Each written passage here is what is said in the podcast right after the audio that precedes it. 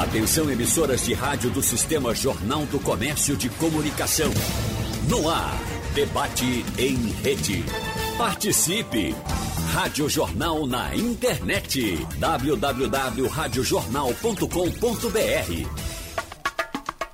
Pronto, começa o debate, para nossa alegria, frente a frente, hoje aqui, com o doutor João Bosco Albuquerque, com o doutor Paulo Perazzo, à distância, o doutor Marcos Alencar, advogado trabalhista. Eu queria, nessa primeira rodada, pedir que os meus amigos advogados dissessem para quem nos escuta a importância do contrato. Por quê? Porque nós temos uma filosofia que vem desde o avô, de que o cabelo do bigode é mais importante do que um documento assinado. Então muita gente se orgulha disso, diz, não, vale a palavra. Não, contrato é um excesso. E muitas vezes, não é, doutor Bosco? Sim. O camarada dança justamente porque não fez o contrato. Não é verdade? É verdade. Bom dia, bom dia a todos, bom dia Paulo, bom dia Geraldo. Veja, Geraldo, é um, é um, contexto que o mundo, o mundo ele, ele deu uma, uma reviravolta. Antes, o que se tratava, como você disse, no, no olho a olho, no bigode. Hoje, não. Até às vezes, na maioria das vezes, e em muitos casos, mesmo com um contrato escrito, as coisas não dão certo. Então, a importância de um contrato entre as pessoas, seja por menor que seja a situação, a compra de um carro a venda de um veículo, a, a a, compra de um apartamento, a, o casamento, o pacto antes nupcial de um casamento, ou se um namoro, um contrato para namoro. Se você hoje em dia, a questão de filhos, tem mulheres que, que armazenam o, o, o óvulo ou faz uma inseminação artificial, o contrato sobre isso para saber, no caso que se acabe o namoro. Então, o contrato ele rege da compra de um confeito numa venda, que esse é o contrato verbal, mas da importância dele em relação ao negócio como um todo. Então, se você vai comprar um apartamento, pegue não somente um contrato bem feito, um contrato com penalidades, com multas. Para quê? Para que você se proteja e saiba que você irá receber. Mas como também o comprador tem que ter o cuidado de verificar a documentação daquele imóvel, pois ele pode comprar e o imóvel ter algum problema por trás. Então, no mundo de hoje, os contratos eles regem tudo. Existem os contratos de adesão, geral, daquele que você compra um plano de saúde ou você vai numa companhia telefônica de eletricidade, você ali assina aquele papel, você não muda a regra, mas saiba que você pode ingressar na justiça para derrubar essa regra, mas a bilateralidade dos contratos e o mais, um objeto lícito e as situações de que você possa lá na frente resolver isso, se proteger, é extremamente importante. Então, no casamento, união estável, faça um contratozinho, faça uma escritura pública. Em tudo na vida é importante que você deixe essa regra. O bigode é bigode. Hoje em dia, é lamentável dizer isso, Geraldo, está muito fraco. As pessoas se esquecem do que combinaram.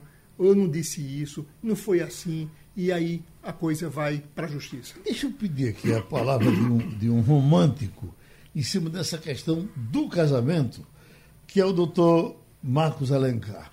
Ah, ah, quando se fala em contrato no casamento, me parece uma coisa meio violenta na cabeça dos apaixonados, é uma coisa meio sem poesia. Mas o senhor, um advogado trabalhista, defende é, aqui perante um advogado de família o contrato para casamento, doutor Marcos? Bom dia para todos. É muito bom estar aqui com vocês. Eu defendo sim, Geraldo, e isso aí a gente sabe que não só no casamento, mas às vezes com um amigo, né, gera um certo desconforto. Meu pai dizia o seguinte, né? Ele ainda diz o seguinte, diz assim, é, a gente faz o contrato para a gente não se esquecer do que a gente acertou. Isso é uma forma elegante de pedir que seja feita aquela é, expressão de vontade, porque quando a gente vai para contrato, a gente se estudar contrato, vai lá no direito romano, ele divide contrato de pacto. Ele diz o seguinte: quando você faz um pacto, que a pessoa cumpre se quiser, não é um contrato. Mas quando a pessoa se descumprir, terá uma cláusula penal e você poderá ajuizar uma demanda, é contrato. E aí é importante que se tenha contrato nesse sentido, para a gente não esquecer do que a gente acertou. E no casamento, a justificativa que eu vejo maior para não perder o romantismo, porque ele é muito importante, eu acho que é a célula principal do casamento, é dizer que as pessoas mudam. Tanto o noivo pode mudar quanto a noiva. Né? Existem influências na vida da gente. Se a gente olhar para trás, aquela né, Geraldo Freire com 5 anos não existe mais, Geraldo Freire com 15 anos não existe mais, só existe a lembrança. Quanta mudança não houve?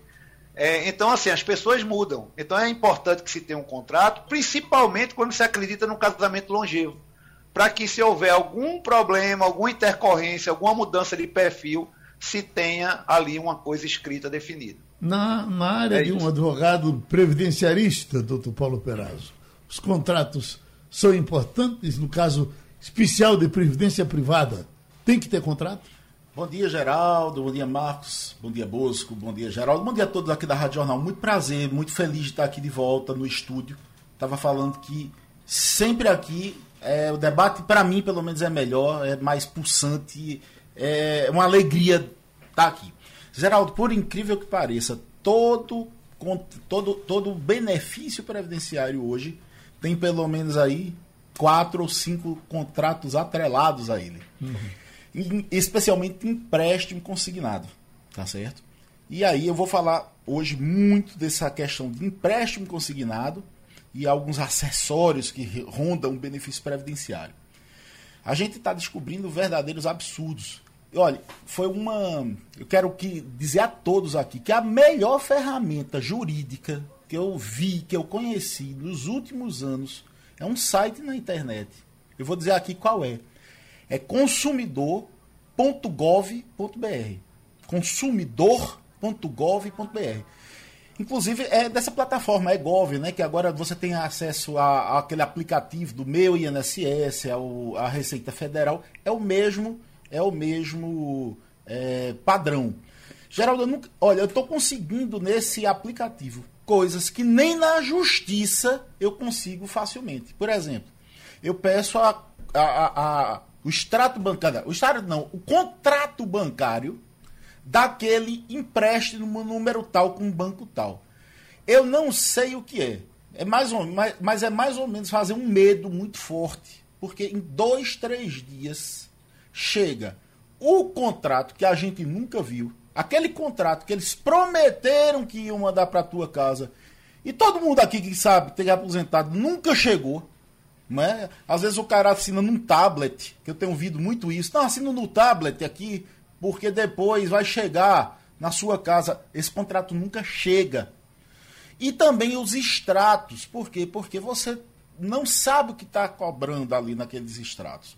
Então, eu, eu, eu aconselho a todo mundo, primeiro, lógico, pedir a companhia, mas eu sei que isso não resolve tanto, mas usem e abusem dessa nova ferramenta, consumidor.gov.br. Aí você pede o contrato bancário que você fez uhum. e os extratos de lá para cá. No meio dos extratos, aí a gente está descobrindo coisas assim que é difícil de acreditar. Por exemplo, seguro prestamista que é um seguro que garante a prestação, tá certo? É, da mensalidade. Aí você ficou desempregado e está com a dívida. Você trabalhava e você também era aposentado. Então você tem direito a cobrir todo aquele seguro porque você está é, é, é tá desempregado, tá certo? E aí você tinha que a guia, apresentar a guia apenas do seguro-desemprego para receber o montante. Outras pessoas nem sequer assinaram o contrato de seguro prestamista, mas o banco colocou ali mesmo sem ter havido uma expressa anuência. Então está sendo cobrado seguro prestamista. Estão é, sendo cobradas taxas do Banco Central que naquele tipo de, de, de, abertura de compra, de compra não é possível. Ou seja, o melhor de tudo, por enquanto, é o seguinte: muita gente precisava do plano de saúde, do contrato de plano de saúde. Não tinha, era dificultoso, era ruim, não, não dava. O contrato do carro, do financiamento do carro o contrato do financiamento desses empréstimos bancários, cartão de crédito bancário, que é um negócio que vem descontado é 5% do valor. Todo mês o cara diz, mas nem, eu nem fiz isso. Aí quando você pede lá, realmente, na maioria das vezes, vem sua assinatura, alguns são falsificados mesmo, aí a gente já sabe que foi falsificado. E o melhor é que é o seguinte, a gente, eu, pelo menos, precisava botar isso na justiça para depois de seis meses a um ano, a determinação judicial, depois de ameaçar, é que isso era apresentado. E agora, em 48 horas, 72 horas, está vindo. Eu não sei que multa é essa. Não sei que multa é essa. Eu sei que gera um protocolo é, federal, que é um serviço do, do governo federal. Em uma semana está chegando tudo o, o esclarecimento. Então comecem a utilizar isso, levem nos seus advogados, que agora vocês vão começar a, a entender porque aquela dívida não se pagava nunca. Agora, doutor Bosco, para esse contrato valer, é, é importante essa coisa, por exemplo, da firma reconhecida. Os contratos, é, é, é antigamente, até ficavam enfeitados. Eu estou olhando para o doutor Marcos e estou me lembrando de Gentil Mendonça, que quando nós fomos fazer o Sindicato dos Radialistas estadual, Gentil Mendonça diz, olha, ajudando, colaborando, para onde você for, leve carimbo, muito carimbo no papel, que o brasileiro adora carimbo.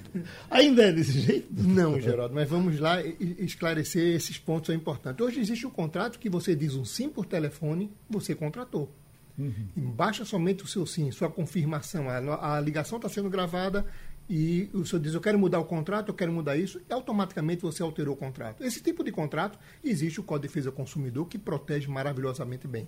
Existe, logicamente, as empresas que praticam a, a, a, a, sabedoria de enganar o consumidor. E nesse caso, o Paulo falou, e banco. O banco empurra ao cliente inocente, ao senhor de idade ou à senhora, ele empurra ali na conta corrente um contrato de seguro que muitas vezes o cliente não pediu uma, um outro tipo de, de, despesa, porque o gerente precisa fazer a produtividade dele. Ele tem que ganhar e ele empurra esses seguros, vários seguros, e aí o, o cliente inocentemente... Às vezes o gerente vai naquela simpatia enorme, né? Isso. né? Assine aqui, Assine olha, aqui. é uma besteirinha aqui, é outra besteirinha lá. Pronto. Brincando, brincando, uma vez eu estava com três seguros de casa Entendeu? Não. Pronto. E eu não, não queria fazer nenhum. Não, e ele coloca seguro de casa, uhum. bota aquele, aquele investimento que você faz para ganhar no final do período, ele coloca ali outro seguro de vida, seguro, enfim. E existe a outra situação que ainda é pior, que eu estava aqui a, a, anotando, que é o, o, danado do cartão de crédito, que as pessoas na rua, o que mais tem é alguém vendendo o cartão de crédito, olha, isso aqui não tem anuidade. Mas ele coloca dentro daquele cartão um seguro indevidamente. Então, essas regras precisam ser claras. O consumidor precisa estar sabendo que ali vai ter uma anuidade ou vai ter um, um seguro. Então, se você está sendo descontado indevidamente, até como o Paulo aqui falou, em empréstimos, que esses, esses empréstimos você não solicitou. Tem um monte de ouvintes e de pessoas aqui no Brasil que sofrem com isso. O, o estelionatário, ele consegue, através de empresas, a fazer um empréstimo em teu nome, o dinheiro cai na tua conta e você não pediu aquele empréstimo. Sendo que ali a taxa de juros praticada é uma, uma taxa de juros extorsiva. Então, o que, é que você deve fazer? Se entrou o dinheiro na sua conta e você não pediu, não mexa nesse dinheiro, ingresse na justiça e qualquer outra medida que o consumidor sofra, procure o juizado de pequenas causas. Não precisa de advogado, não precisa de advogado, Geraldo. Posquinho, eu ia até falar para a gente tentar desjudicializar. Eu estou conseguindo resolver muita coisa. Vou passar duas dicas aqui. Que você nem precisa nem de mim, nem de Bosco, nem de Marco. Você pode fazer de casa. De casa. Não precisa pagar ninguém duas ferramentas boas, principalmente, infelizmente, por causa agora dessa questão da Covid, certo? Minha mãe não deixou nada para mim, minha mãe morreu de Covid, não me deixou absolutamente nada. O que é que eu faço agora? Ela não deixou bem, não deixou nada. Existe um negócio, aí você vai precisar fazer um inventário negativo, isso aí faz em qualquer cartório, para você ter a, digamos assim, a legitimidade de pedir alguma coisa em nome do espólio de sua mãe. Inventário negativo? Negativo. negativo. É negativo. Você faz um inventário para dizer, olha, não deixou nada. Certo. Depois de você fazer o inventário negativo, faça duas buscas. Duas. E encontra-se muito dinheiro nessas buscas. A primeira é uma ferramenta, uma ferramenta chamada Recuperato. Recuperator. Isso. Do Banco Central. Essa ferramenta é incrível. Sabe por quê? Ela diz o seguinte: onde você tinha conta, onde você tinha título de capitalização, onde você tinha cota de consórcio, onde você tinha é, dinheiro em ações, ações, comprou lá Telebrás lá atrás, esqueceu. Então, eu mesmo, outro dia, 10 anos atrás, um gerente disse: olha, compre esse título de capitalização, não sei. Eu não queria ser chato com um gerente, não sei. Eu comprei aqueles títulos que você paga mil e só recebe 800. Mas eu não sabia. Aí eu fiz, usei dessa ferramenta. E aí eu descobri que eu tinha uns 800 reais lá nesse banco 10 anos atrás, porque eles não me comunicaram mais. Então, primeira coisa, morreu alguém, sua família, etc. Faça o recuperado, saiba onde é que seu pai, avô, tia tinha grana. E aí você vai atrás da grana, porque nem o seu tio sabia mais. Esquece, fez abrir uma conta e esqueceu. E a segunda coisa é também fazer uma pesquisa na SUSEP. Por quê? Porque é o seguinte, às vezes ele deixou seguro. O seguro que o cara foi tirar um dinheiro no, no caixa eletrônico, busca, quer contratar sim ou não? Aí o cara. Sim, pá, bota ali sem querer. Aí contratou o seguro. Ou seja, essas pessoas que morreram, às vezes tem dois, três, quatro seguros que contrataram e nem sabiam. Então a gente vai saber através da SUSEP quais eram as apólices válidas para o falecido. Ou seja, em tempos de Covid. Gente, isso é grátis. Através do site, é contrato e, e dá para vocês conseguirem o dinheiro do falecido. E muitas vezes, com o falecimento, você pede ao juiz que faça a busca perante os bancos. O juiz tem um acesso hoje ao Banco Central e você encontra conta bancária, você encontra investimento em nome do falecido. Encontra, e é importante essa questão do que Paulo falou aqui do seguro, é o prazo para você reclamar o seguro. Só é de um ano. Então, se você tem um seguro de 100 mil, 500 mil para receber aquilo que seu pai fez sem saber no banco, e se você não reclamar, não pedir por escrito, não pode telefonar não, peça por escrito no banco, para poder gerar aquele protocolo e você saber que ali não vai mais prescrever. Se o banco demorar a pagar, você coloca na justiça, mas que você não perca seu direito. É somente o prazo de um ano, Geraldo. Doutor Marcos Alencar, a nova lei trabalhista, a mexida na lei trabalhista, o senhor gosta muito de tratar desse tema, da questão do combinado superando o legislado. Quais são os limites do, do, do, do combinado vencer o legislado numa discussão trabalhista. Pois é, Geraldo. É, é o direito negociado acima do legislado. Uhum. Isso quer dizer o seguinte: o que os sindicatos combinam, ou o que uma empresa e um sindicato de classe combinam, prevalece acima daquele direito que foi votado lá no Congresso Nacional, que se tornou lei. Isso quer dizer que isso que, nós, que você está me perguntando se chama contrato coletivo de trabalho. Uhum. É um contrato coletivo que as partes, as categorias elegeram. Existem alguns limites, e não são poucos, são vários. Por exemplo, não se pode fazer uma cláusula coletiva dizendo que não precisa assinar a carteira do trabalhador, que pode pagar um salário menor do que o salário mínimo, é, que as férias poderão ser de apenas 10 dias. Então, existem direitos trabalhistas que são sagrados, que a Constituição Federal traz lá no artigo 7 que ela, def, que ela é, consagra que isso não pode ser mexido, mas, mas existem vários outros direitos, e a gente pode citar aqui, a título de ilustração, é, o adicional de hora extra maior, é, a, a questão do banco de horas, é, o, os auxílios alimentação, é, auxílio refeição. Então, tudo isso pode ser negociado, é, a flexibilização da jornada de uma forma melhor distribuída, numa escala tudo isso pode ser negociado de forma contratual. Agora, uma dica muito interessante, e aí a gente não está falando de contrato coletivo, mas de contrato individual, aquele entre o empregado e o empregador, é o seguinte, é que na, no direito do trabalho, isso aí acontece da idade média para frente, o contrato ele tem valor, o que está escrito, se ele corresponder à realidade. Vale mais a realidade do que aquilo que está escrito. Então, isso quer dizer o quê? Se o empregado for contratado, por exemplo, para ser um radialista, ele vai ser um locutor. Mas, na verdade, na realidade, ele não era só locutor. Ele produzia o programa, ele, ele gravava os comerciais, ele cobrava os boletos em atraso. Ele pode mais tarde reivindicar aí um acúmulo de função e cobrar diferenças o empregador vai chegar e vai dizer: Ah, mas o que está aqui escrito no contrato e você assinou é que você seria locutor. Sim, mas pelo direito do trabalho vale a realidade. Se na realidade ele conseguir provar que fazia outras coisas, valerá mais do que o contrato. E aí onde é que está a grande dica? tudo que o empregador e o empregado tratarem né, é, como aditivos a esse contrato, por exemplo, é, o aviso de férias, recibos de pagamento, vou pagar uma alimentação, vou pagar uma diária de viagem, é uma substituição de um empregado que vai fazer por outro, eu vou pagar um acréscimo salarial por um determinado período, ou eu estou pagando é, algumas horas extras em dinheiro e outra parte com a folga imediata. Tudo isso, minha gente, tem que estar escrito. Tudo tem que estar é, formalizado. Quando a gente fala contrato no direito do trabalho, a gente fala em formalização. O que é formalização? Escreva.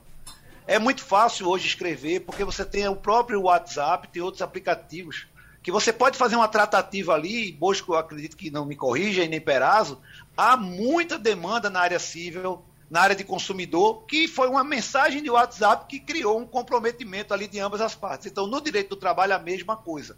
Vale também essas mensagens eletrônicas, guarde isso, arquive, e que vai servir como aditivo ao contrato. Mas, em síntese, é importante que tudo esteja formalizado e que nada seja tratado só no verbal. Fazer uma rodada com os senhores aqui de reforma de contrato. O contratinho está feito, e aí é normal você chegar, isso em aluguel de imóvel, em contrato de trabalho, em muita coisa, e aí o dono do contrato chega lá e lhe diz, ó, oh, tá tudo aqui, eu só fiz acrescentar é, isso, aquilo, retirar isso, aquilo que a gente combinou. E aí você vai lá na boa fé, trrr, assina. Algum problema? Tem sim, Geraldo. Veja, o contrato é o que vai reger. Veja, duas pessoas capazes, a forma, a, a uhum. preocupação da justiça com a forma, que é escrito, com testemunha, com tudo, dependendo do tipo de contrato. E você, quando você altera aquela regra, você faz um aditamento com uma nova data, ou modifica o contrato, ou cancela aquele contrato primeiro e surge o segundo, você pode estar mudando uma cláusula que seja uma cláusula protetora. Uhum. Porque na maioria das vezes do contrato existem aquela, as cláusulas normais, mas existem aquelas cláusulas que criam uma multa, que protege aquela relação de negócio caso um faça alguma coisa ou o outro faça alguma coisa. Então, se eu altero essa cláusula no intuito de levar vantagem, não ter nenhuma punição caso eu não faça o negócio, eu não cumpra daquela forma que foi acertado, eu vou estar causando um prejuízo ao outro. Então, é extremamente importante que as pessoas procurem. Se você vai tratar com um economista ou no banco financeiro, leve um, um computador do lado, alguém que entenda de números. Se você vai tratar de contrato, procure um profissional que entenda de contrato para lhe proteger. Alguns contratos, só um momentinho, Paulo, alguns contratos são aqueles contratos que você só faz assinar porque você não consegue mudar a cláusula. Mas nesse oh. caso da revisão do contrato, sim. Cuidado com isso. Cuidado muito com quem você faz o contrato e se proteja para que você mesmo não venha ter de sabores. Uhum. Olha, tem uma, é, surgido uma questão, está sendo reiterada lá no escritório, é o seguinte, ação despejo, certo? Despejo porque o pessoal está sem conseguir pagar, Covid, etc. Então, o que foi que aconteceu? Isso eu já vi demais. Você falou agora, Geraldo, em modificar o contrato. Eu estou falando o seguinte, de você não executar inteiramente o contrato. Por exemplo, o aluguel era mil reais. No ano seguinte, com reajuste do INPC, etc., ia passar para 1.050. Uhum.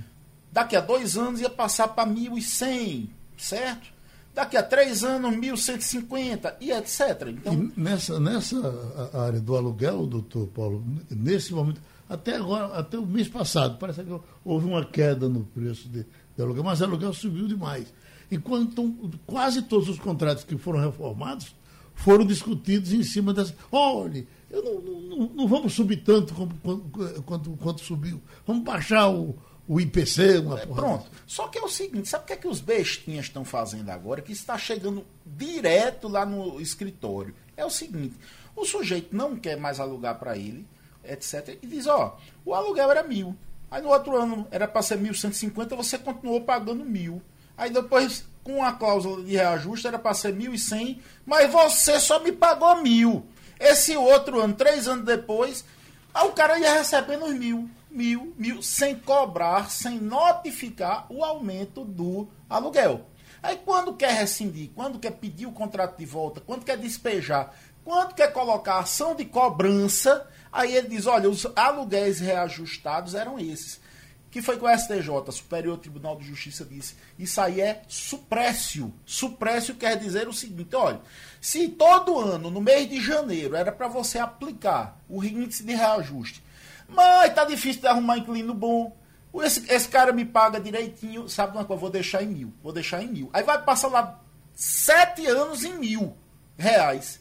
E depois o cara vem querer cobrar o reajuste. Ou seja, é a modificação do contrato pelo silêncio do contrato, já que o, o locador não exigiu na hora certa, não notificou, não constitu, constituiu em mora, depois ele não pode vir cobrar isso aí na, no despejo, na, ele na, não na, pode, na retomada. Ele não pode acumular todos aqueles reajustes. Mas esse, esse, a mais importante coisa em um contrato, Geraldo, é o diálogo. Seja de quem for, de um proprietário com um inquilino. Converse com o inquilino. Veja qual é a real situação. Porque muitas vezes você perde um inquilino bom e você vai cobrar um reajuste, ele vai sair daquele imóvel. Você vai perder um bom inquilino e esse imóvel vai passar algum tempo fechado. Uhum. Agora, quando o inquilino ele já não é um bom inquilino para você e você está querendo botar para fora, é melhor colocar para fora. Mas essa relação, seja qual for, de contrato entre pessoas, o melhor caminho, nesse caso de locação, com essa, com essa situação da, da pandemia, é buscar uma negociação. Nem eu, nem você. Você estava com uma conversa com o doutor Peraz aqui no intervalo e eu estava aqui distraído com outra coisa, mas eu entendi que, na, na, na, os senhores estavam falando, existe contrato até para questão de traição, quer dizer, a, a minha mulher assina um contrato comigo, me permite que eu tenha outra, ou durma fora, ou vice-versa, eu permito isso à minha mulher. Já há contrato desse tipo? Existe, sim, Geraldo. Existe um contrato de namoro, que muitas vezes é importante que se faça. Eu quero namorar com você, mas eu não quero viver com você como marido e mulher. Eu não quero ter uma união estável. Uhum. Porque hoje o namoro, que tem um namoro normal, tem um namoro mais profundo e tem a união estável. Então, existem relações de namoro que se confundem com a união estável. As pessoas enxerga você com aquela senhora, mesmo sendo namoro, como se fosse casado. Você se apresenta à sociedade com essa condição. Então, é importante que você faça um contrato de namoro dizendo, olha, se por acaso a gente vier conviver em união estável, a nossa, a nossa regra para patrimônio será a separação total de bens. Então você já estabelece uma regra. E muitas vezes, se você está namorando com alguém, ou você vive com a mulher, você faz um contrato de fidelidade ou a mulher muitas vezes pede ao homem que faça esse tipo de contrato. Ela aplica uma regra onde estabelece: eu vou morar na mesma casa ou não vou morar na mesma casa, eu vou morar na casa A e você mora na casa B, mas caso haja infidelidade sua, você poderá pagar uma multa de tanto. Dizer, dia de sábado você não pode ir para aquele futebol com seus amigos ou tomar uma cerveja porque você só volta no outro dia. Então, ali é, existe a liberdade do homem e da mulher de contratar. Uhum. Aquela regra vale. É importante que se faça isso em um cartório para que tenha um valor, uma, uma, uma força. Tanto o contrato de namoro, você pode fazer particular? Pode. Mas seria melhor fizesse ele particular, porque amanhã ela pode dizer, não, foi particular, ele me forçou, botou o revólver na minha cabeça e eu fui obrigado a assinar esse contrato. Então, essas regras hoje em dia, nesse tempo moderno, o homem viaja muito e ele é meio traquino, então você pode estabelecer essas situações para que seja cumprida. Eu tenho um amigo que ele não é nem tão mulherengo assim, mas o prazer dele é ser visto com mulher. Entendeu, certo. doutor Bosco? Ele tem o maior prazer. Se aparecer, se ele tiver aqui aparecer uma mulher, ele já fica para ter uma foto junto dela, que é para aparecer ao lado de uma mulher. Ele poderia ter um contrato com mulheres só para passear? Pode. Pode. Veja bem, eu estou dizendo que quem vai exigir é a companheira certo. esse pacto de fidelidade. Ou, às vezes, o homem pede que a mulher faça esse pacto e ela concorda, mas muitas vezes é a mulher que pede esse pacto. E ali aquela regra que eles estabelecerem sobre moradia, sobre traição, sobre isso ou sobre aquilo, vai ter que ser respeitada.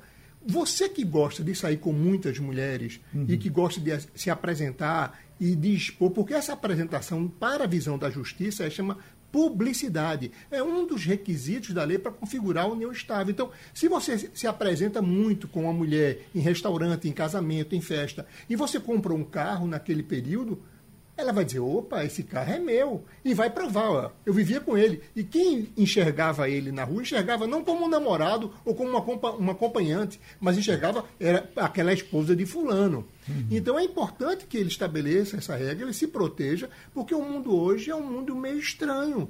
Eu digo, tanto para a mulher deve se proteger, como também o homem deve se proteger nessas relações de família. Existem N contratos na, na área de família que você pode fazer para proteger o casal. Tem uma pergunta aqui que está fazendo Ademir de Olinda. Ele diz: uh, A minha mãe, até disse que a mãe dela nos escutava sempre, fã, essa coisa toda, faleceu com complicações da Covid e o seguro não queria pagar, dizendo que o seguro não cobre mortes em pandemias. E ele ah, bom, pergunta se primeira, isso faz primeira, sentido. A primeira coisa, tá certo, é ter a cópia. Olha, eu vou dizer uma coisa, vou repetir aqui. Eu nunca mais tinha visto um, um serviço funcionar tão bem. Tomara que eu não quebre a cara hoje de tarde, a partir de hoje de tarde, mas eu não vi um serviço digital funcionar tanto quanto esse consumidor.gov.br. Talvez eles não lhe deem é, o contrato dela porque você é apenas herdeiro. Então você tem que ser o inventariante. Vá em qualquer cartório, você que perdeu o parente, faça pelo menos inicialmente um inventário negativo. Peça a cópia deste contrato, tá certo? No consumidor.gov.br, eles vão lhe mandar. E aí você pode encontrar lá os que seguro era esse, se existia realmente essas cláusulas de exclusão e se essas cláusulas de exclusão são válidas perante a jurisprudência. Dá para se discutir. Mas primeiro, antes de uma informação, requeira por escrito, através de protocolo, pegar este contrato. Aí sim ele vai descobrir é, talvez ele... isso e muito mais coisa que ele nem imaginava que ele ia descobrir com isso aí. Ó, uma das coisas, uma das coisas que eu descobri, por exemplo, o cara tem um empréstimo consignado. Tá lá 10 mil reais, certo? Ele paga, sei lá, 10 prestações, aí teria 9 mil reais. Ok. Muito bem, Geraldo. Chega uma, uma dessas meninas aí que vende empréstimo consignado, olha, o senhor já tem direito ao troco, já tem direito a fazer o troco, não é? Aí tudo bem, você diz, ah, eu vou. Aí ele paga aqueles 9 mil que está devendo, e faz uma nova, uma nova dívida de dar um dinheirinho a mais. É chamado troco. O pessoal troca né, os empréstimos para poder pegar mais um dinheirinho.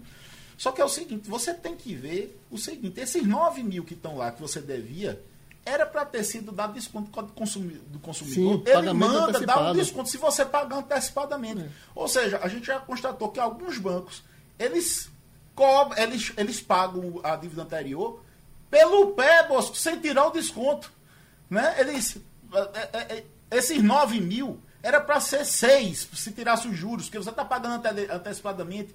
Então eles cobram pelo pé, aí pagam pelo pé e já fazem um novo. Ou seja, com o contrato e os extratos, dá para o advogado fazer. É, fazer, fazer a, pegar aquelas bolinhas assim e fazer uma, uma, uma, uma arte de circo. E nesse caso desse ouvinte que mandou a mensagem para você, muitas vezes o, o, a pessoa vai ao banco, ao familiar, não faz o requerimento por escrito, formalmente. Ele procura gerente, ele procura um funcionário do banco, e no balcão ela diz: não, veja aí, não tem contrato aqui não, ela dá uma desculpa. E aí, aquela preocupação do prazo de um ano.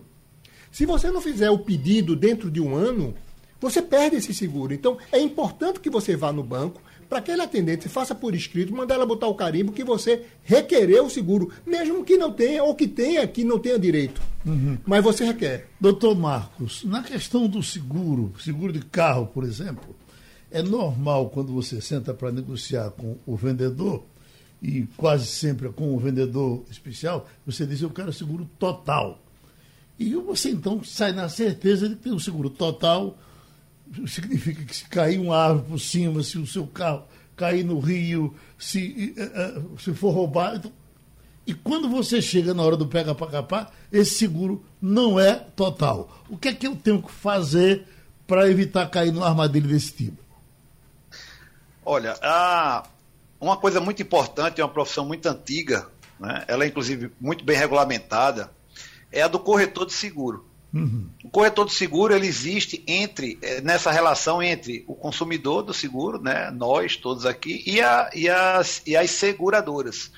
Então cabe ao corretor de seguro fazer essa tradução que você está exigindo aí, Geraldo. E eu não uhum. falo só de automóveis. Hoje nós temos os seguros é, de responsabilidade civil é, na área da indústria, na área é, dos condomínios, das fábricas todo canto que você olhar aí, um shopping center, tem seguro de tudo. E a gente precisa é, olhar para o seguro exatamente com essa simplicidade que você está dizendo. Olha, eu quero um seguro total. Agora, se cair uma árvore no meu carro, se tiver uma enchente, se a garagem do meu prédio encher e eu estiver dormindo e, e, e acontecer isso, trate disso com o seu corretor e escreva isso num e-mail, é, faça essas perguntas e exija respostas claras e objetivas. Eu sou um combatente do juridiquês. Sou totalmente contra o juridiquês. Mas a sociedade é meio que. É, ah, eu vou dizer que estou entendendo para não me acharem burro. Olha, contrato de seguro e qualquer, qualquer que for, tem que ser cocada de coco de coqueiro da praia. É para não ter dúvida. Se você, ouvinte, não está entendendo o contrato, burro é o contrato. Não é você que é burro. O contrato tem que falar uma linguagem acessível. Antigamente, Geraldo, você se lembra? Aquelas letrinhas bem pequenininhas Sim. que tinham no contrato, né? Uhum. É, tinha lá uma cláusula dizendo que era um, um, seguro total, por exemplo, já tinha uma letrinha bem pequenininha dizendo se acontecer isso e isso. Então, assim, era uma pegadinha. Então, uhum. contrato não pode ter pegadinha. Então, seguro existe uma regulamentação muito grande na, na, nas seguradoras, existe toda uma estrutura, porque seguro é feito na área bancária, existe um resseguro. Quando você faz um seguro de alto valor, de muito impacto, ela, a seguradora ela faz o seguro do seguro, porque se houver um sinistro, ela vai ter como escapar. Então, assim, é, faça seguro, agora trate com o corretor da sua confiança. Não faça conta da comissão da corretagem.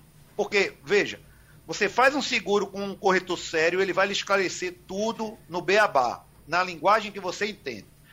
É, validar isso por escrito. Dois, havendo um sinistro, o seu corretor será o seu primeiro advogado para, junto à seguradora, exigir que o seguro lhe indenize. Como nós falamos da vez passada, acho que você se lembra que eu disse que eu acionei meu seguro 24 horas Sim. e mandaram lá ajeitar o tal do cano na minha casa. E a moça disse logo: olha, o rapaz que vai chegar lá, ele tem que consertar o seu problema até o valor de 100 reais. E isso foi feito. Então, assim, é, é isso. Não se ache menor do que a cláusula do contrato. Ela e, tem que falar o seu idioma. Isso que o doutor Marco está falando aí, doutor Bosco, é, é, naquela questão do, do seguro de, de, de residência. Que você é normal, acho que todo mundo tem isso, porque o gerente do banco empurrou um seguro desse. Eu já disse aqui que teve uma vez que eu estava com três seguros para uma casa só. É pouquinho dinheiro. Agora, eu nunca quis usar porque nunca acreditei que aquilo funcionasse. E o doutor Marcos está dizendo que isso funciona e temos outras informações de que funciona sim. É, é, funciona. se você tem esse seguro, procure, porque você consegue um cara que conserta a sua porta, um pedreiro, um não sei o quê que os, os tudo de graça. Só, só uma, uma pessoa que morreu, só isso, rapidinho, Bosco. Uma, segura, uma pessoa que morreu agora, infelizmente nessa crise do Covid, a gente conseguiu achar oito tipos de seguro diferentes para a família. E a família, nem. Olha, quer que eu lhe diga uma coisa? Nem o falecido sabia que esses seguros existiam. Aí estavam embutidos no cartão de crédito, estavam embutidos em, em contrato de financiamento habitacional que ele fez tinha no é, carro, tinha, ou seja, ele tinha oito seguros e as pessoas da família só lembraram de um ou dois, assim, os mais vultuosos. Só que os mais escondidinhos, a primeira a gente procurou e segundo a gente pode fazer essa consulta no, no SUSEP, porque muitas vezes, é, olha, olha, Geraldo, não me impressionaria se você tivesse mais quatro seguros desse, você mesmo não sabe. A gente assina tanta coisa, descontam tanta coisa que a gente nem assinou, infelizmente a realidade é Eu essa. Eu tenho um amigo que eh, teve um, um, sofreu um acidente e perdeu um olho. E uh, alguém disse, mas será que você não tem daqueles seguros que você chega no banco, América Express, não sei o quê? Tem um, fazia um seguro desse tipo, eu não me lembro disso não. E ele foi mexendo no, na, na, na gaveta e terminou realmente encontrando que ele tinha feito um seguro, nem ligou para ele. Botou lá na gaveta e recebeu 40 mil reais por conta desse, é. desse negócio que ele estava que ele pagou de uma vez só e era pouca coisa. Mas vamos lá, eu tenho só complementando o que Marcos falou, foi muito importante, é a questão do contrato de seguro. Você não recebe, você não lê o contrato, você recebe a apólice. O que é a apólice? A apólice é o contrato resumido, não é o contrato cheio. Então é importante conversar com o seu corretor, porque a apólice, aquele papelzinho, não diz tudo sobre o contrato, ele diz os pontos mais importantes do contrato. Uma outra coisa que Paulo falou do financiamento imobiliário. Muitas pessoas que têm imóvel financiado, a Caixa Econômica, boa parte dessas pessoas contratam um seguro. E nessa situação de muitos óbitos, muitos desses imóveis estão sendo quitados. Então você deve procurar a Caixa Econômica e pedir a quitação desse contrato de financiamento ou pedir que apresente o contrato para que esse imóvel seja quitado. E uma outra questão, sei que muitas pessoas não estão viajando por conta da pandemia, mas quando você compra uma passagem aérea pelo cartão de crédito, você tem, ganha um seguro viagem, seguro internacional, que cobre, em muitos casos, até 30 mil euros ou 50 mil euros, e você não precisa ir ao banco para fazer outro financiamento, outro seguro. Por conta de quê? Para você entrar em alguns países da Europa, entrar na Europa, você precisa ir com um seguro uhum. de vida ou para os Estados Unidos. E o cartão de crédito já lhe protege. Então, se você viaja com a sua esposa, comprou a passagem dos dois no único cartão, ela está protegida. Se vai com a família, eles estão protegidos. Tem um seguro, mas você não sabe que tem esse seguro. E você precisa ligar para a companhia e pedir que eles mandem o contrato. E ele manda o contrato dizendo até quanto você tem, translado, perda de mala. São informações. E, e se você não souber de nada, aí sim, procure a SUSEP, porque a SUSEP é a, Seguro, a Superintendência de Seguros Privados. Ela oficia todas as seguradoras do país e vai dizer: olha, realmente seu pai tinha um segurozinho de cartão de crédito, mas tinha é, em tempos de Covid, em tempo de tantos inventários, essa informação as pessoas precisam saber. Tem que Benício, que está pedindo que o doutor Perazzo, por favor, repita o recuperato. Olha, basta você chegar no Google e botar assim, recuperato, recuperato, Sim. Bacen, que é Banco Central. Aí vai lá tá a explicação todinha como é. Inclusive, quem tem certificado digital, Viu? Eu, eu, olha, eu, eu tô usando esse certificado digital à torta e à direito.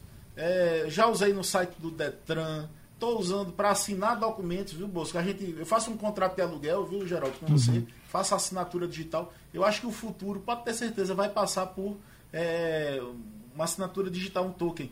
Mas é, cuidado você que pega essa, essa assinatura digital e entrega para outra pessoa. Você entrega para o marido, você entrega para uma companheira e você, ela pode assinar por você contrato, empréstimo e você pode se dar mal. E existe N problemas na justiça de mulher que confiou no marido e fez essa. essa esse... É, mesmo que você dá a senha do seu banco, você dá a senha do seu cartão, né? Você dá a senha para ele, ele vai tá... usar, usando, fazendo contrato, fazendo financiamento, transferindo o veículo em seu nome. Doutor Marcos, tem o Edson está perguntando aqui, o senhor. É, que eu gostaria de saber como é que eu faço para limpar o meu nome da lista de devedores, pois estou desempregado há cinco anos e dez meses e o meu nome está nessa lista. Onde é essa lista de devedores? É no, é no consumidor, é no, é no é SPC ou Serasa. Mas é o seguinte: seu nome fica vinculado ao SPC e Serasa aparecendo durante cinco anos. Uhum. Se você é, ultrapassar cinco anos, você pode entrar com ação indenizatória contra essas empresas de, que divulgam a, e negativam o seu nome. E, uhum. e uma grande novidade, preste atenção. Minha dívida venceu, hoje é dois, né? Dois. Dois. Bom, minha dívida venceu dia 2 de 7 de 2021 certo? Eles têm cinco anos para me colocar no Serasa, o SPC, e eu só posso passar até ó, 22, 20, 22, 23, 24, 25, 26. Eu só posso ficar até o dia 2 do 7 de 26. Uhum. 2 do, e a minha dívida, seja lá com que loja for, venceu hoje. Venceu. Perdeu. Hoje. Prescreveu. Então, então, veja só, o que é que acontece? Os caras pegam, daqui a três anos ou quatro anos, eles botam no SPC Serasa. Uhum. Então eles botam no SPC Serasa daqui a dois anos, por exemplo. E esses cinco anos, ele fica, fica cinco anos é, no SPC Serasa, iniciando depois do pagamento da dívida. Ou seja, você passou, na verdade, sete anos. Então, vou lhe dizer uma coisa. A maioria das pessoas que estão no SPC Serasa já deveriam estar fora isso, do SPC Serasa. Isso, Paulo, correto. Perfeito. Certo? Porque conta do dia do vencimento da dívida. E o, o sistema Serasa não.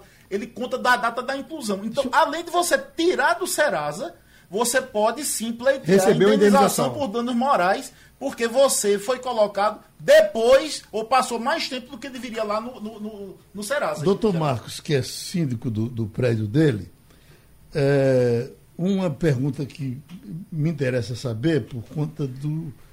É, é, bom, eu acho que interessa muita gente. É, os condomínios fizeram o seguinte: se você pagar até o dia 10, você paga mil reais de condomínio. Tá certo? Certo, Se você passar do dia 10, você paga 1.500. Tá certo? certo. Admita, doutor Marcos, que eu atrase o meu, o meu condomínio por dois anos e vá para a justiça.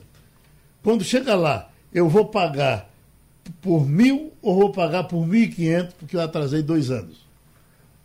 Veja bem. me compreendeu? Não, compreendo. Vamos lá. A regra do condomínio é a regra da Assembleia. Quem estabelece é o estatuto, é é a convenção de condomínio.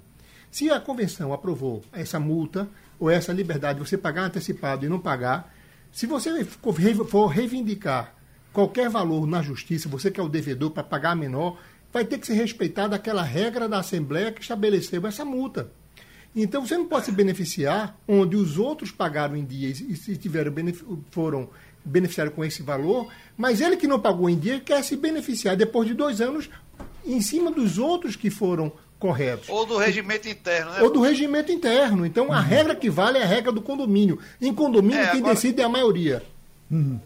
É, agora veja, tem um detalhe aí correndo em paralelo a tudo isso, que é o caso concreto.